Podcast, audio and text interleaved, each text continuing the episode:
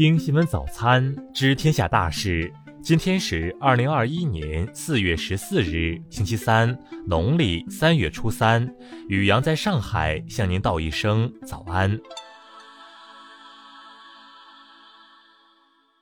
先来关注头条新闻：台军据称要给大陆军机画红线，专家这样说。据台湾媒体报道，台防务部门海洋委员会官员近日表示，在台海空域对解放军军机设有监视区、警告区与摧毁区，并将二十四海里毗邻区空域推前，设置绝不让解放军军机趋近距台岛三十海里空域的反应红线。报道称，台湾有关官员声称，这是顺应台方防空武器装备效能与解放军军机动态新制定的战备规定，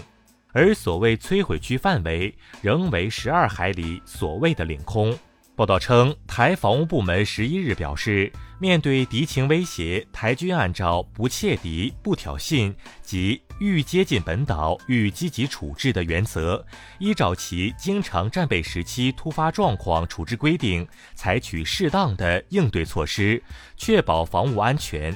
报道还表示，台国防部副部长张哲平日前在立法院答询时表示，空军依战备规定，一开始会广播驱离，再以空中警戒机进行区域警戒，最后以导弹追踪监视，确保解放军军机不会进入台岛三十海里内。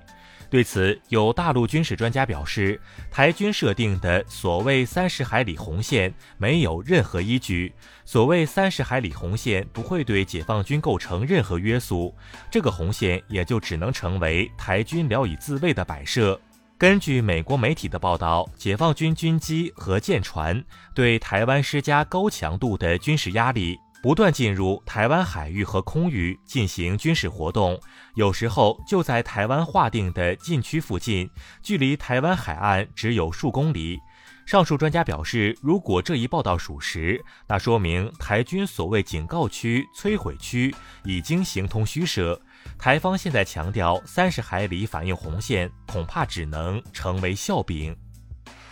再来关注国内新闻，国务院日前印发关于进一步深化预算管理制度改革的意见，部署进一步深化预算管理制度改革的具体措施。国家市场监督管理总局等三部门昨日召开互联网平台企业行政指导会，明确提出，互联网平台企业要知敬畏、守规矩，限期全面整改问题，建立平台经济新秩序。国家发改委昨日表示，改革开放四十多年来，外资企业积极参与中国改革开放进程，是中国经济发展的重要组成部分。中国将坚定不移扩大对外开放，建设高水平开放型经济新体制。农业农村部昨日指出，目前全国小麦条锈病发生面积一千二百万亩，要求各地抓住关键时期，落实防控措施，坚决遏制小麦条锈病大面积流行危害。民政部、中国残联日前发布通知称，自本月二十二日起，申请人申请残疾人两项补贴，可以向全国范围内任何街道办事处或乡镇人民政府设立的残疾人两项补贴受理窗口提出，不受户籍地限制。教育部、中央军委国防动员部日前联合发文明确，高中阶段学生军事训练教学包括基本军事知识和基本军事技能两部分，总计不得少于七天，共五十六课时。昨日，国家林草局专家验收组通过现场实地考察、听取汇报、调查咨询等方式，对珠三角九市森林城市建设进行考核后，一致认为珠三角国家森林城市群通过国家级考核验收。香港特区行政长官林郑月娥昨日介绍，香港选举委员会界别分组选举将于九月十九日举行，香港第七届立法会选举将于十二月十九日举行，香港第六届行政长官选举将于明年三月二十七日举行。再来关注国际新闻。美国财政部十二日表示，联邦政府三月的财政赤字高达六千六百亿美元，成为有记录以来第三大月度赤字。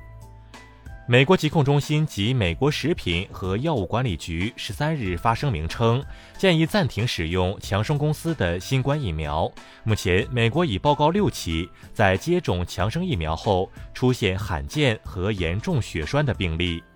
据日本媒体报道，日美首脑会谈预计将于本月十六日举行。一项舆论调查结果显示，受访者中有七成认为，在当下情况下应该进一步加强日美同盟关系。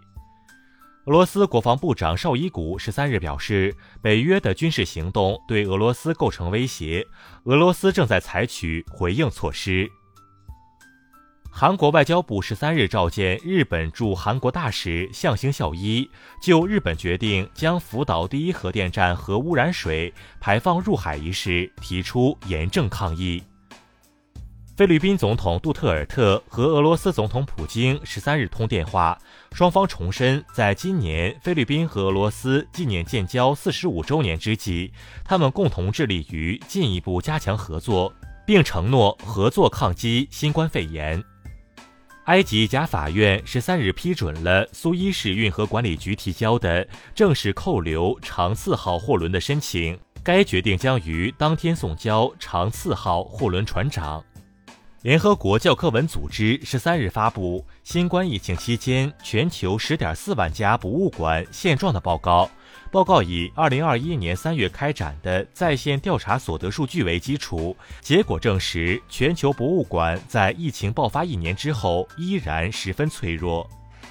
再来关注社会民生新闻。云南瑞丽官方消息，因辖区一酒店未如实上报核酸检测结果呈阳性人员以及其他住店人员信息，给疫情防控工作带来巨大隐患，决定对该酒店责令停业整顿三个月。贵州金沙县东风煤矿事故搜救昨日下午结束，事故造成八人死亡、一人受伤，伤员救治、善后处置及事故调查等工作有序开展。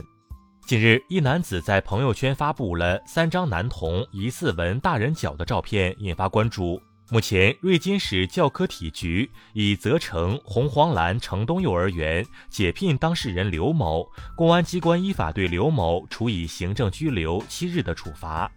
昨日，四川达州城区出现刺激性气味，部分市民出现咳嗽、嗓子痒等现象，经市区两级有关部门联合排查，系某单位进行催泪弹投掷训练所致。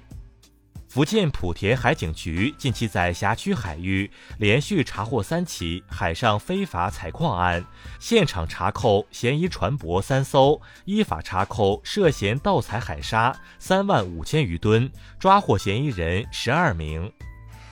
再来关注文化体育新闻，CBA 常规赛收官战，北控九十九比一百零六负于青岛，无缘季后赛；广州一百零五比九十四战胜新疆，挺进季后赛。